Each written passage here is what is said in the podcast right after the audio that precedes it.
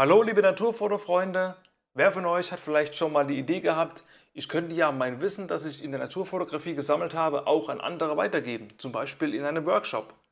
Mein Freund und Fotografiekollege Andreas Hütten aus dem hohen Norden hat das alles schon vielfach gemacht und ist seit vielen Jahren sehr erfolgreich mit seinen Naturfoto-Workshops.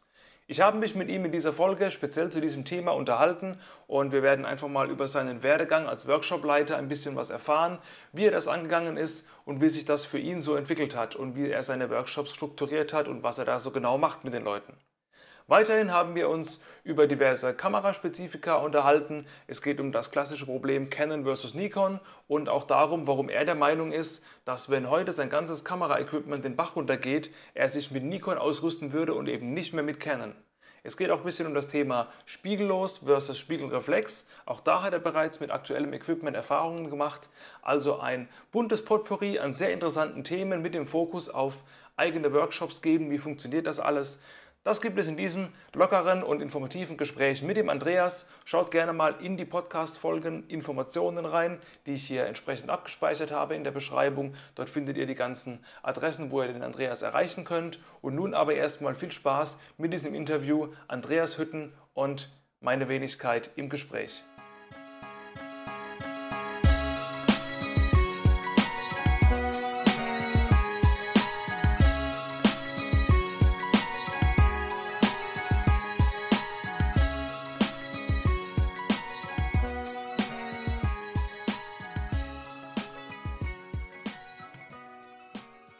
Hallo Andreas, vielen Dank, dass du hier deine Zeit geopfert hast, um zu mir in den Podcast zu kommen. Wir kennen uns ja schon äh, persönlich, von daher freue ich mich, dass du ähm, die Zeit dir nimmst.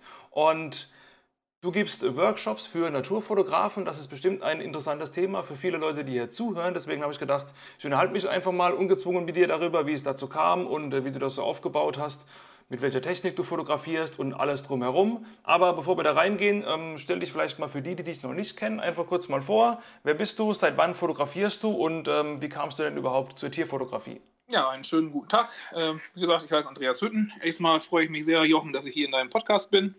Ich bin 31 Jahre, fotografiere jetzt seit meinem 18. Lebensjahr. Also das ist damals so angefangen, ich habe mir nach meiner Ausbildung zum Einzelhandelskaufmann eine Spiegelreflexkamera gekauft, habe dann, ich sage es jetzt bewusst in Anführungsstrichen, eigentlich alles geknipst, was mir vor die Linse kam. Ähm, und ja, eigentlich jedes Motiv. Man wusste eigentlich noch gar nicht genau, was man so eigentlich vor die Linse hatte. Und bin dann irgendwann mal zur Naturfotografie gekommen, weil das ein Themengebiet gewesen ist, was mich persönlich sehr interessiert hat und auch noch immer interessiert natürlich. Und äh, ich habe mir das alles autodidaktisch halt beigebracht.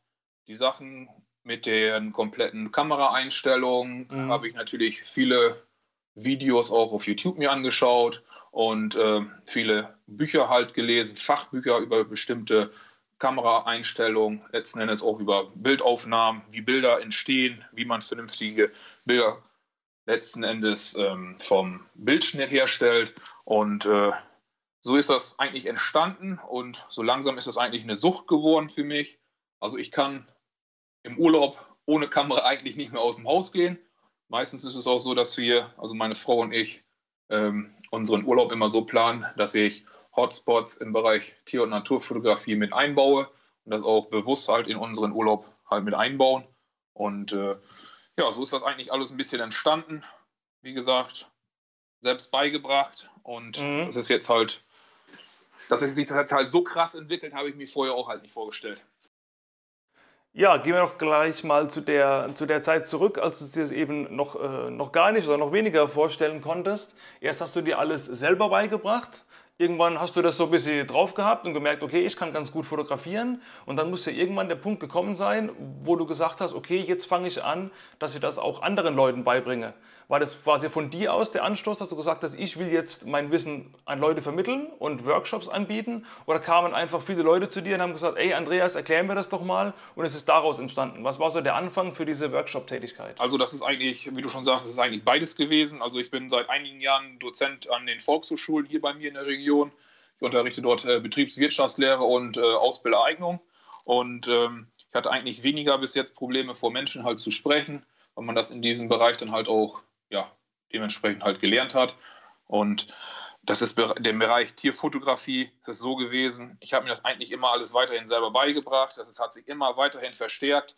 Und äh, irgendwann kam dann natürlich auch mal Menschen, die dann zu mir gekommen sind, vor allem auch aus der Nachbarschaft, die dann halt gefragt haben, wie funktioniert das jetzt und äh, mit den Einstellungen. Dann hatten einige natürlich andere Kameras. Ich habe von der Pike auf mit Canon fotografiert, mittlerweile halt mit Nikon auch. Also ich fahre letzten Endes zweigleisig, vor allem darum, weil ich halt meinen Teilnehmern, ähm, die halt die Workshops bei mir besuchen, ermöglichen möchte, dass ich mich mit den Kameraeinstellungen von Nikon und von Canon, das muss man ja heutzutage wirklich noch sagen, im Bereich Natur, Natur und Naturfotografie sind das ja halt äh, die Marken, die halt ja noch die Monopolstellung haben. Andere mhm. Marken kommen irgendwann auf und auf einmal nach jetzt, das ist klar, aber für mich ist halt persönlich Canon und Nikon sind halt die Marken und äh, dass ich diese vernünftig kenne, um halt den Teilnehmern dies halt zu zeigen. Und ich habe immer wieder gemerkt, ähm, welche Hürden und welche Hindernisse ähm, das eigentlich hat, die Kameraeinstellung, dieses vernünftig mit der ISO einzustellen, die Blende vernünftig einzustellen, dann äh, die Blendeneinstellungen unscharf, der Hintergrund, Schärfe im Hintergrund, ähm, was man da alles so zu beachten hat und letzten Endes, ähm, welche Fehler entstehen können, wenn man eine Komponente, ein Parameter nicht vernünftig eingestellt hat.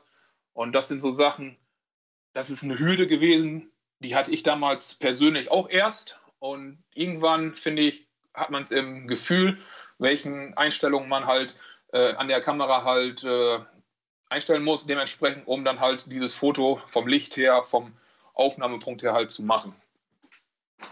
Ja, und so hat sich das halt alles ein bisschen entwickelt.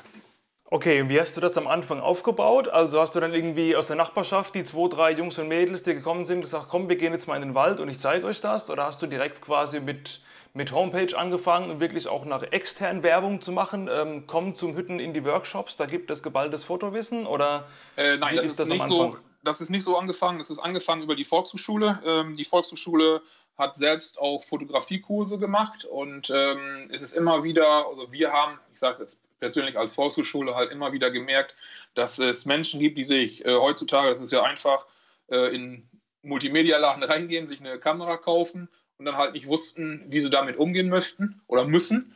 Und ähm, die haben halt gar nicht nachgeschaut, was für eine Ausrüstung kauft man, was für ein Stativ kaufe ich, was für ein Objektiv kaufe ich. Und die haben einfach drauf los, ich sage es jetzt mal in Anführungsstrichen, drauf losgeballert.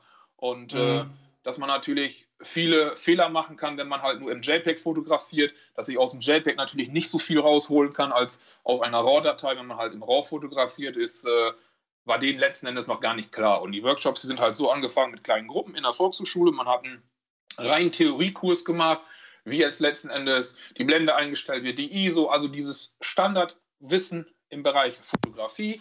Und dann haben wir meistens immer an, äh, einen Abend Theorie gemacht, dass die Teilnehmer erstmal vernünftig kennen, was ist eine offene Blende, was ist eine geschlossene Blende, dass sie ähm, die Buchstaben kennen, zum Beispiel F, dass das die Blende ist, und äh, ISO, ja. dass das mit dem Rauschen zu tun hat vom Bild und diese Sachen. Und dann sind wir meistens am zweiten Tag, haben wir die Praxis gemacht, haben wir, sind wir im Tier, Tiergarten gewesen oder im, im, Tierpark, im Zoo bei uns in der Gegend, der Tierpark Nordhorn, haben dort das Praxis, äh, letzten Endes die Praxis umgesetzt und äh, dort die Fotos gemacht. Dann hatte ich meistens immer, habe ich die Teilnehmer immer so in anderthalb Stunden alleine fotografieren lassen. Natürlich war ich immer dabei und habe mir die Fotos angeschaut, was für einen Bildstil oder was für einen Blickwinkel die auf das Bild haben und dann halt immer mal ein paar Verbesserungsvorschläge reingebracht.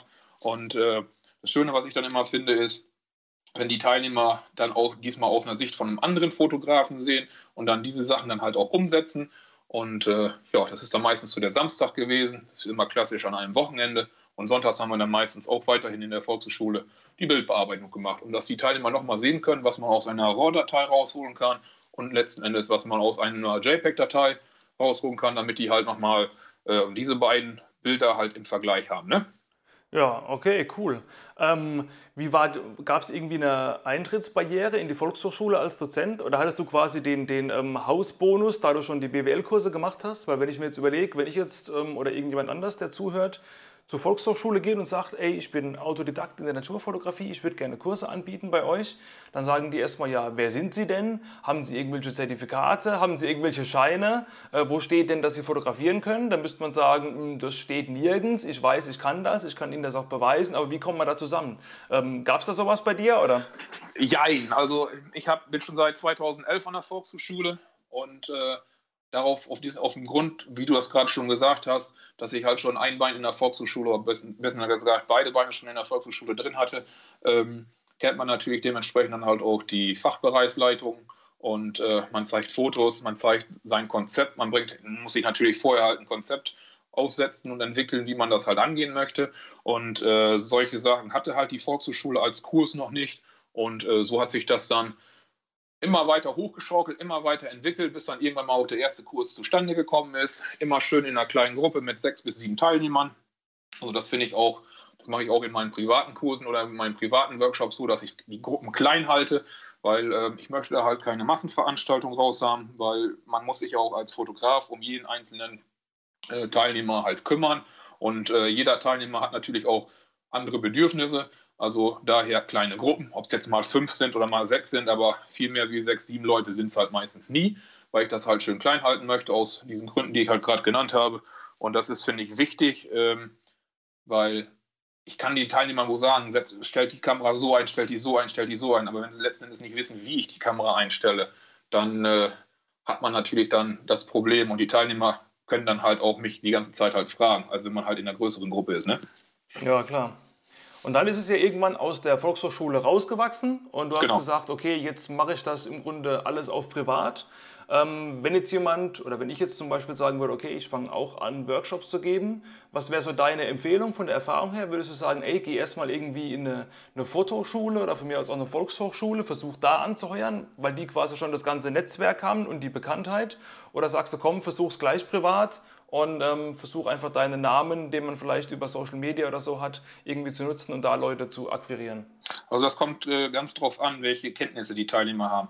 Also die Workshops, die ich halt mache, die sind äh, so angeleitet, dass die Teilnehmer wenigstens ihre Kamera beherrschen sollten. Also die sollten die Grundvoraussetzungen kennen.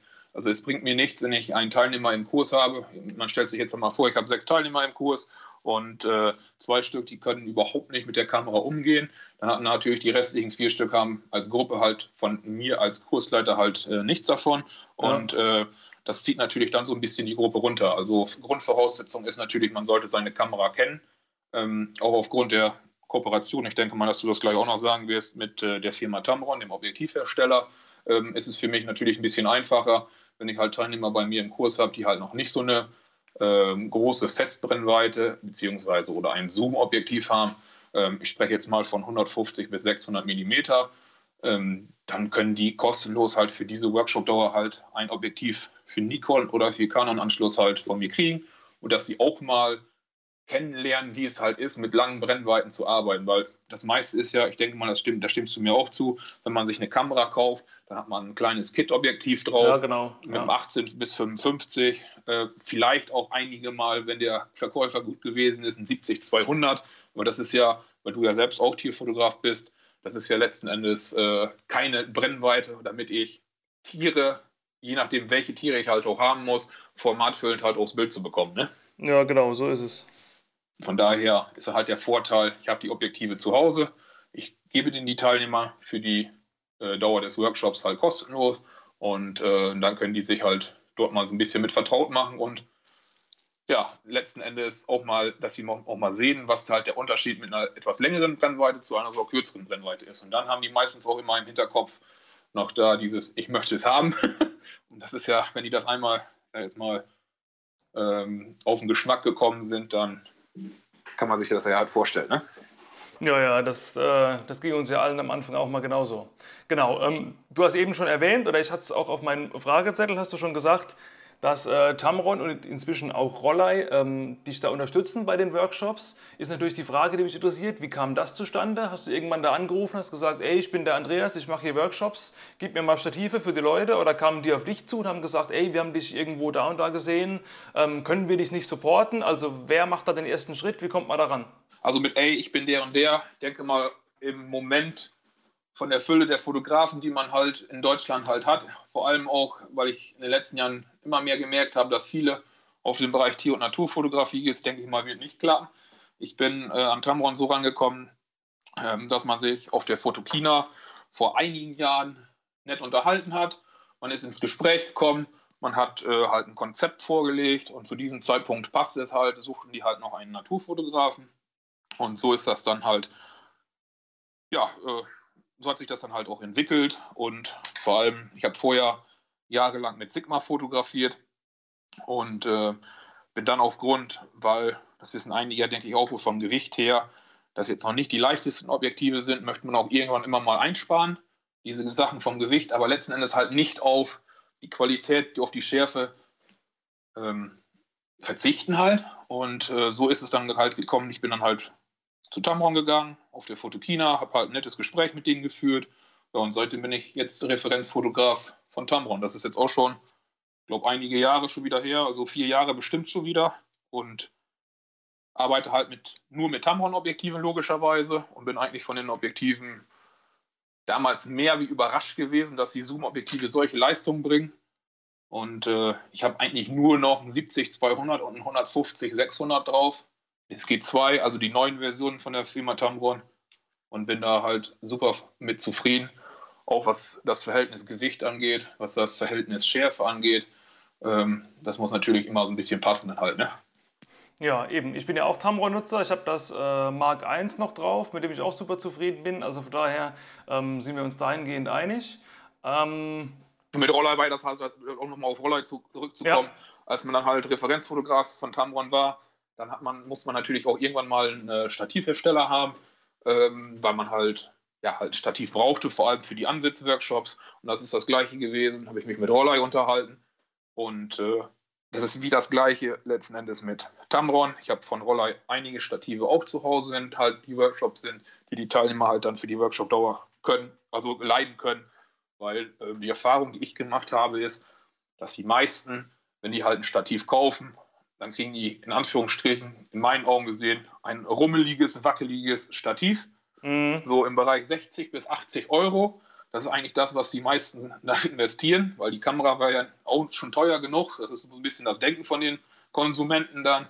Und äh, wenn die dann halt mal ein vernünftiges Stativ in den Händen haben, was auch vernünftig stabil ist, was schwingungsarm ist, äh, vor allem auch noch leicht ist, dann sehen die halt auch mal die Unterschiede. Ne? Ja, eben. Das muss man erstmal, wie du sagst, da muss man erstmal kennenlernen, was denn überhaupt für Unterschiede gibt, wenn man nur mit den 80-Euro-Stativen ähm, gewöhnt ist. Können dann die ähm, die Leute von den Workshops die Stative quasi vergünstigt kaufen über dich? Oder bekommst du selber auch Stative vergünstigt oder geschenkt von denen? Oder ist die Kooperation rein dahingehend ausgelegt, wir leihen dir Stative, die Leute können die beim Workshop benutzen und danach geht es irgendwann wieder zurück zur Firma? Also nein, ich habe äh, die Stative, die äh, habe ich zu Hause von, von Rollei. Und äh, die Teilnehmer, wenn die einen Workshop bei mir besuchen, ähm, können halt einen Code kriegen. Das ist dann halt ein Rabattcode wenn die sich sowieso entscheiden, irgendwann mal, ich möchte halt ein Stativ kaufen, dann können die halt direkt bei Rollei auf der Homepage äh, mit diesem Rabattcode das äh, Stativ vergünstigt erwerben. Und so hat äh, Rollei was davon, so habe ich was davon, so haben die Teilnehmer was davon. Also jeder hat letzten Endes einen Vorteil dadurch. Ich letzten Endes, weil ich halt die Stative zu Hause habe, weil ich dies halt als Mehrwert für meine Workshops mit anbieten kann. Das ist mit den ähm, Objektiven genauso. Und äh, die Teilnehmer halt, weil sie es halt vergünstigt kriegen und es vorher auch schon mal, bevor sie es kaufen, testen können, ob das letzten Endes was für die Teilnehmer halt ist oder für mich selbst persönlich als, als, äh, als Teilnehmer des Workshops, was für mich persönlich ist, ob ich mit dem Stativ klarkomme. Weil du weißt sicherlich auch, einer mag lieber einen Kugelkopf, der andere mag lieber einen Gimbal, ähm, einer mag lieber die Stative zum Schrauben, der andere mhm. mag lieber die Stative zum, zum Klicken. Die haben ja so Stative mit diesen Klickverschlüssen, wo ich persönlich gar nichts von halte. Und äh, das, jeder ist ja anders und jeder hat ja andere Sichtweisen, wofür er sein Stativ letzten Endes halt braucht. Und ja, und Roller hat letzten Endes auch, das von, auch da was von. Die Stative, die werden halt, ähm, auch wenn neue auf den Markt kommt, die Teilnehmer können die testen und somit sicher letzten Endes eigene Erfahrungen halt auch von uns machen. Ne? Also von den Klickverschlussstativen hältst du gar nichts, hast du gesagt. Ähm, Richtig. Ich überlege jetzt gerade, wir waren zwar schon unterwegs zusammen, aber ich weiß gar nicht mehr, mit was du fotografierst an Stativkopf, ob du einen Gimbal oder einen Kugelkopf drauf hast. Was wäre deine Präferenz? Was kannst du empfehlen von deiner Erfahrung her?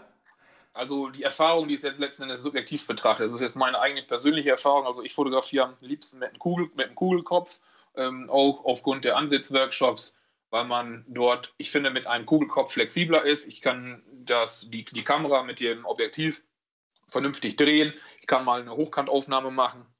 Meistens ist es so, wenn ich meine Kamera auf dem Stativ habe, äh, beziehungsweise auf dem Kugelkopf drauf habe, dann habe ich die, drehe ich die Stativstelle von dem Objektiv noch lose und ja, dann genau. kann ich schnell Hochkantaufnahmen machen und äh, ist es ein, für mich handlicher und ja, letzten Endes muss man ja auch so sagen, ich bin halt, ich habe mich halt dran gewöhnt als äh, an einem Gimbal. Ich glaube, du machst mit einem Gimbal.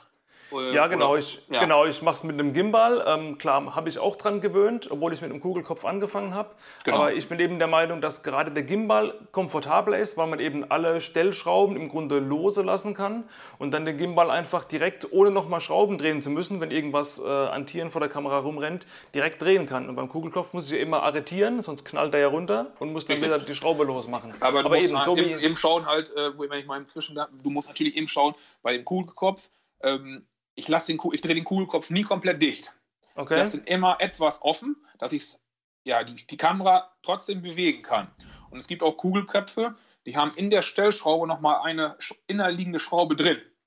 Die kann man öffnen und schließen, wie, wie äh, stark oder wie hart man letzten Endes den Kugelkopf drehen möchte. Die Friktionsschraube, ne? Ja, richtig. Und die ist ja letzten Endes äh, bei dem ein äh, Lionrock Mark 30 und dem ähm, Coolkopf, dem 25er, ist die natürlich auch mit drin und die nutze ich, die nutze ich hauptsächlich. Und äh, das ist eigentlich sowas, da habe ich mich halt dran gewöhnt. Und beim Gimbal finde ich, ich persönlich bin ich da nicht so flexibel mit. Aber das ist wie gesagt, einer so, der andere so. Das ist wie man sich halt dran gewöhnt hat. Ne? Genau, wie man sich dran gewöhnt hat. Ähm, wo wir gerade bei Gewöhnung sind, lass uns doch mal kurz äh, ein bisschen über Kameras sprechen. Ähm, ich bin Canon-User von Anfang an, auch nach wie vor, habe inzwischen die Canon 7D Mark II als primäre Wildlife-Kamera drauf.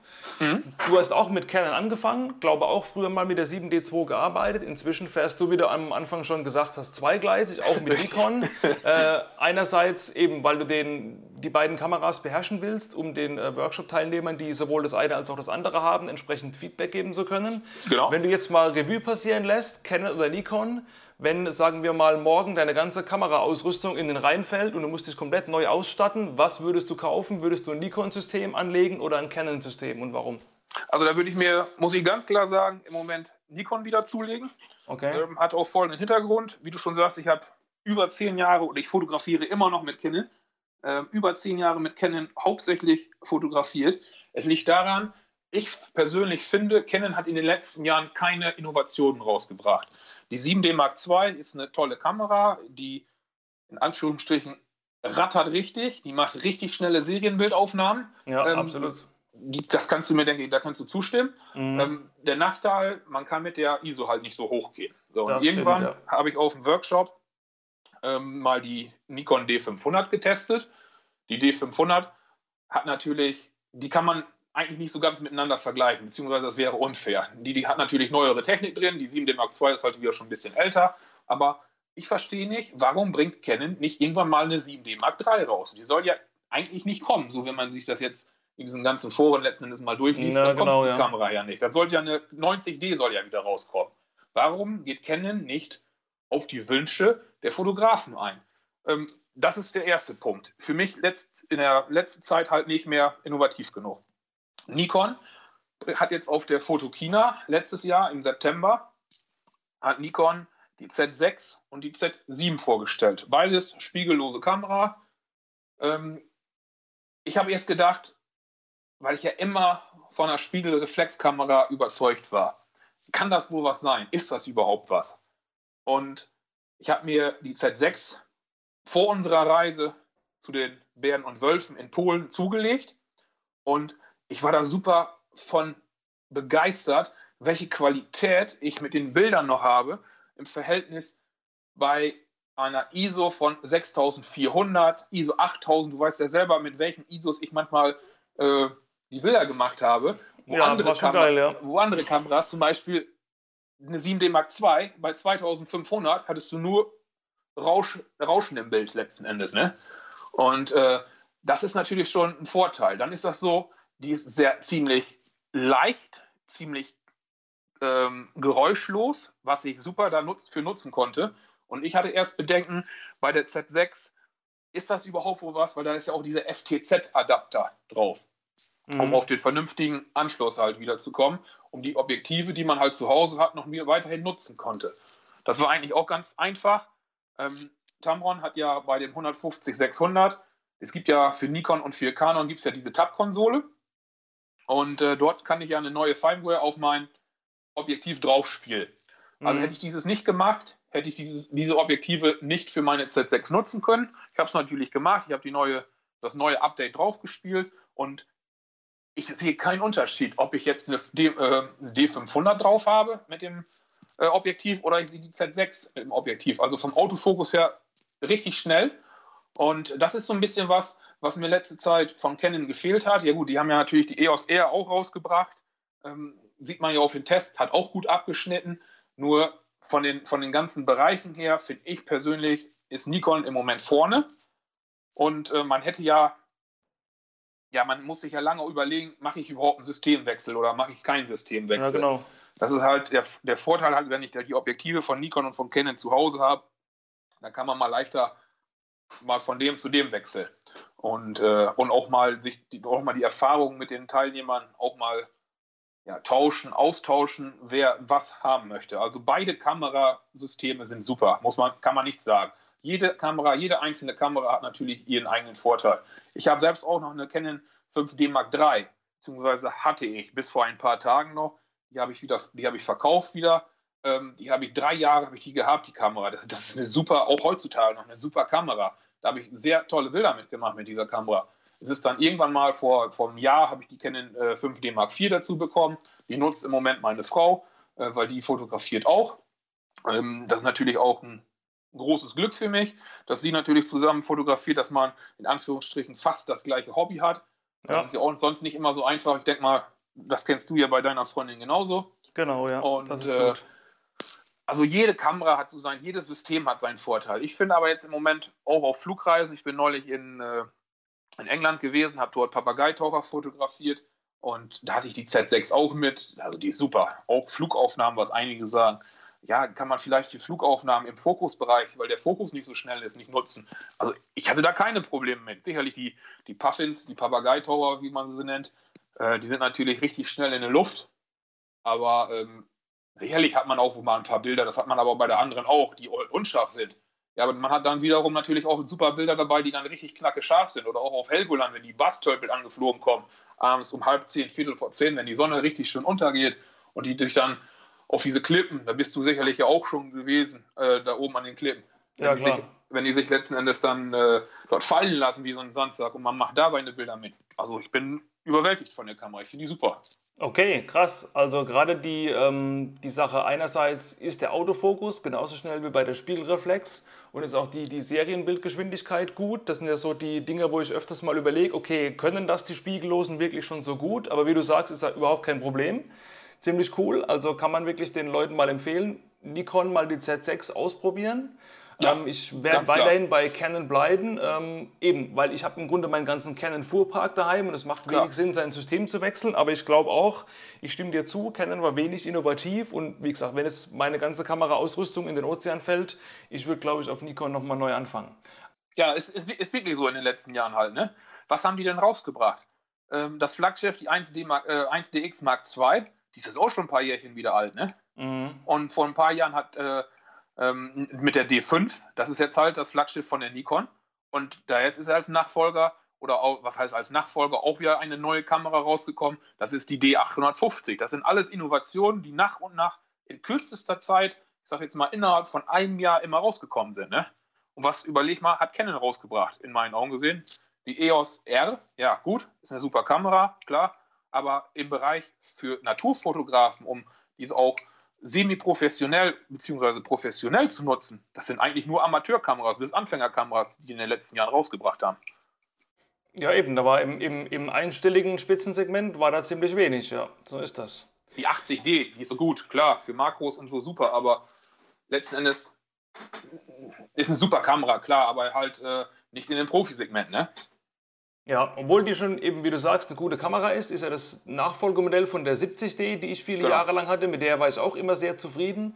Und die 7D2 habe ich mir jetzt auch nur deswegen geholt, weil einfach die, die Serienbildrate höher ist, weil die Schreibgeschwindigkeit viel, viel höher ist. Das heißt, der Buffer ist viel schneller leer als bei der 70. Aber rein von der Bildqualität her ist es im Grunde die gleiche Kamera. Also auch von daher könnte Canon da mal eine Schippe drauflegen. Aber gut, das ist im Grunde alles Jammern auf hohem Niveau. Wir kriegen ja alle gute Bilder damit hin. Richtig.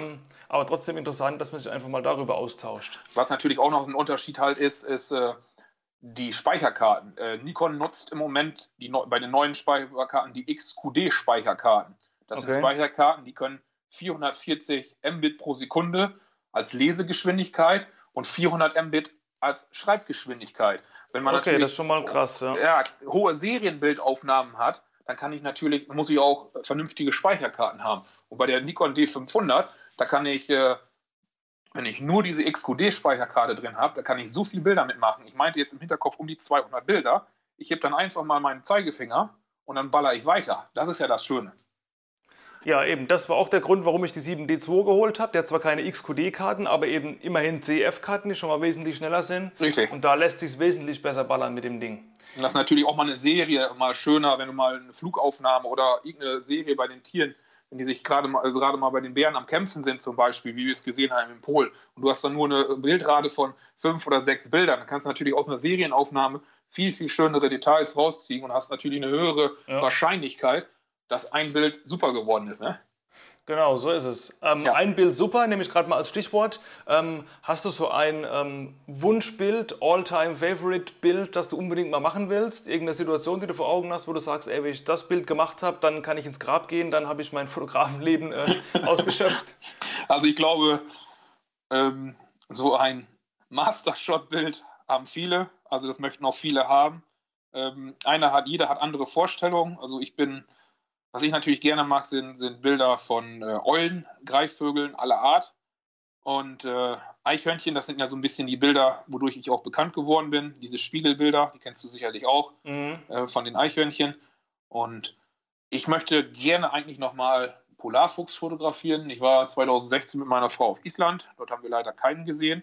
Das ist eigentlich nochmal so ein Bild, den ich, das, was ich gerne haben möchte. Entweder halt ein Polarfuchs äh, schön im Schnee Mhm. oder letzten Endes ein Polarfuchs, dann natürlich im gräulichen Fellgewand im Sommer vor einer schönen Blumenwiese oder so und das schön im Vordergrund unscharf. Das ist eigentlich noch so ein, so so ein Bild, was ich halt gerne im Kopf habe. Aber irgendwann wird es hoffentlich nochmal klappen. Ja, eben. Das wird schon irgendwie hinhauen. Das, äh, da bin ich überzeugt davon, dass du das noch hinbekommst. Ähm, okay, lass uns zum Schluss noch mal ein bisschen über die Zukunft sprechen. Ähm, wo geht die Reise für dich mit deinen Workshops hin? Hast du Ambitionen, dass du das noch weiter ausbaust, dass es vielleicht irgendwann deine, deine Haupteinnahmequelle wird und der normale Tagesjob, den du ja daneben auch noch hast, vielleicht weiter zurückgefahren wird? Oder sagst du, nee, so bis jetzt ist es ganz gut? Oder sagst du, ich gehe nächstes Jahr in Rente, weil ich mache lieber was anderes? Das wäre schön, wenn man in Rente geht. Ne? Ja. Aber ich glaube, wir müssen noch ein paar Jährchen arbeiten, wir beiden. Ähm, ja, also so wie es jetzt im Moment ist, bin ich super zufrieden erstmal. Ähm, ich bin ein Mensch, der geht auf Sicherheit. Also ich möchte meinen Hauptberuf behalten, erstmal so wie es jetzt aussieht. Und nächstes Jahr werden auch ein paar Workshops hinzukommen. Es werden auch ein paar mehr Fotoreisen angeboten in einer äh, kleinen Gruppe. Ähm, Stichwort Brexit. Man muss es halt mal erst im Abwarten, wie es sich jetzt alles so ein bisschen entwickelt. Also ich möchte nächstes Jahr noch ein oder zwei Workshops mit kleinen Gruppen in Schottland und in England anbieten. Ähm, dies habe ich jetzt lange Zeit bereist, dieses Land. Und äh, dort gibt es richtig tolle Ecken. Das ist noch was, was ich anbieten möchte. Ja, und ansonsten bin ich natürlich offen für alles, was noch so kommt. Ich habe jetzt noch einige Firmen dabei bekommen, für die ich Fotos mache. Äh, auch große Firmen, die halt die Fotos von mir kaufen. Und ja, das ist dann natürlich immer noch wo schön. Man freut sich deswegen immer drüber, dass die Arbeit wertgeschätzt wird.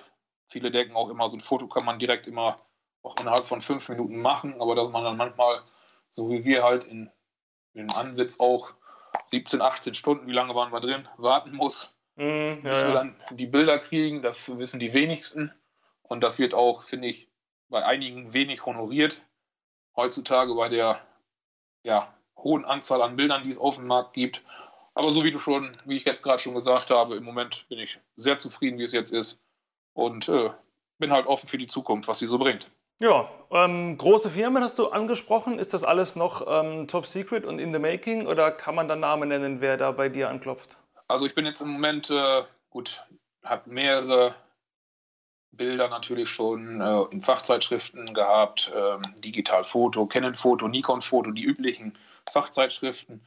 Ich arbeite jetzt im Moment äh, mit Terra X zusammen, um dort halt, äh, dass die von Terra X halt meine Bilder haben wollen. Und äh, da sind schon einige Sachen gelaufen. Das wird auch in den nächsten Monaten noch weiterhin ausgebaut. Und äh, alles andere, was nächstes Jahr kommen wird, das könnt ihr im Herbst beziehungsweise irgendwann mal im November, denke ich mal, auf meiner Homepage sehen. Und äh, das ist also ein kleines Geheimnis. Da bin ich gerade mit am Ausbauen. Das sind halt die Workshops, die ich dann halt vorhin schon genannt mhm. habe, wo es hingeht und was dann halt letzten Endes gemacht wird. Und äh, da könnt ihr eigentlich schon gespannt drauf sein. Ja, da bin ich selber schon gespannt. Ich weiß nämlich auch noch nichts, was da ähm, auf uns zukommt. Von daher werde ich mir das auf jeden Fall anschauen. Ähm, deine Homepage und sonstigen Social Media Präsenzen werde ich natürlich alle verlinken in der Beschreibung zu dieser Episode, dass auch die Leute mal ähm, wissen, wo sie denn hingehen wollen, wenn sie deine Bilder anschauen oder sogar von dir was lernen möchten. Gut, dann danke ich dir vielmals, Andreas, für deine Zeit, dass du hier die Zeit genommen hast und äh, ein bisschen mit mir geplaudert hast. Ähm, Du darfst gerne noch am Schluss noch mal kurz ähm, Werbung machen oder was Abschließendes loswerden. Ähm, was sollte die Menschheit noch von dir erfahren, bevor wir hier ähm, die Mikrofone ausstöpseln? Ja, wie du gerade schon gesagt hast, auf meiner Homepage www.naturfotografie-hütten.de. Da findet ihr alle Infos zu meinem Workshop. Ähm, und letzten Endes, wenn ihr diesen Vortrag auf der Fotokina noch sehen wollt, dann tippt einfach mal einen Namen auf YouTube ein. Dort findet ihr auch von Tamron noch diesen geposteten Vortrag. Und äh, wenn ihr sonstige Infos bzw. Fragen habt, einfach anschreiben. Also da bin ich, was das angeht, ziemlich unkompliziert und offen. Genau, das kann ich bestätigen. So kenne ich dich, unkompliziert und offen. Und ähm, okay, dann ähm, stöpst du mir die Mikrofone aus und ich wünsche dir noch eine gute Zeit und hoffe, wir sehen uns bald mal wieder. Und ähm, ja, danke dir für das Gespräch. Danke, Jochen. Bis dann. Das war's mit dieser Folge des Naturfotocast. Schön, dass du bis hierhin zugehört hast. Vielen Dank dafür und ich hoffe, du konntest einige Erkenntnisse und Informationen aus dieser Folge rausziehen, die du auf deine eigene Fotografie anwenden kannst. Wenn dir dieser Podcast gefällt, möchte ich dich zum Schluss noch um einen ganz kleinen Gefallen bitten. Und zwar, dass du bei iTunes oder anderen Podcast-Portalen, wo das möglich ist, den Podcast mit der höchstmöglichen Punktzahl bewertest und idealerweise vielleicht noch eine kleine Rezension dazu schreibst. Das hilft mir, dass der Podcast größere Bekanntheit erlangt, in den Charts höher rankt und dadurch noch weitere Fotografen, wie du einer bist, die Möglichkeit erhalten, diese ganzen Episoden hier zu hören und Inspiration für ihre eigene Fotografie zu tanken. Wenn du Interesse an weiteren Inhalten von mir hast, dann schau gerne mal auf meiner Homepage kellerfoto.de vorbei. Dort biete ich dir unter anderem meinen kostenlosen E-Mail-Newsletter, in dem ich in unregelmäßigen Abständen immer mal wieder Tipps, Tricks, Erfahrungen und Inspirationsquellen rund um das Thema Naturfotografie verschicke. Also kein Spam, sondern wertvolle Inhalte für dich, die es nur auf diesem Kanal gibt. Direkt als Eingangsgeschenk, wenn du dich registrierst, bekommst du mein 40 Seiten langes kostenloses E-Book Fliegende Vögel fotografieren. Wenn du also in diesem Bereich dich verbessern willst, kann ich dir nur empfehlen, da mal reinzuschauen. Selbst wenn du dieses Buch nicht brauchen solltest, einfach diese erste E-Mail löschen und warten, was da noch kommt. Wenn du deine Bilder mit der Software Adobe Lightroom Classic CC bearbeitest, biete ich dir auch einen kompletten Videokurs an, in dem ich dir zeige, wie du deinen Workflow signifikant verschlanken kannst, ganz viele Abkürzungen, die Lightroom selbst bietet, einfach umsetzen kannst und somit deine Bildschirmzeit um 80% schrumpfen kannst. Dann hast du viel mehr Zeit für das eigentliche Fotografieren oder sonstige kreative Arbeit und musst dich nicht mehr in Lightroom zu Tode verwalten und tausende Regler schieben. Das geht nämlich wesentlich einfacher kellerfoto.de, schau da einfach gerne mal rein. Und das war's an dieser Stelle mit mir nun wirklich. Bis zur nächsten Folge, wir hören uns. Bis dahin, dein Jochen.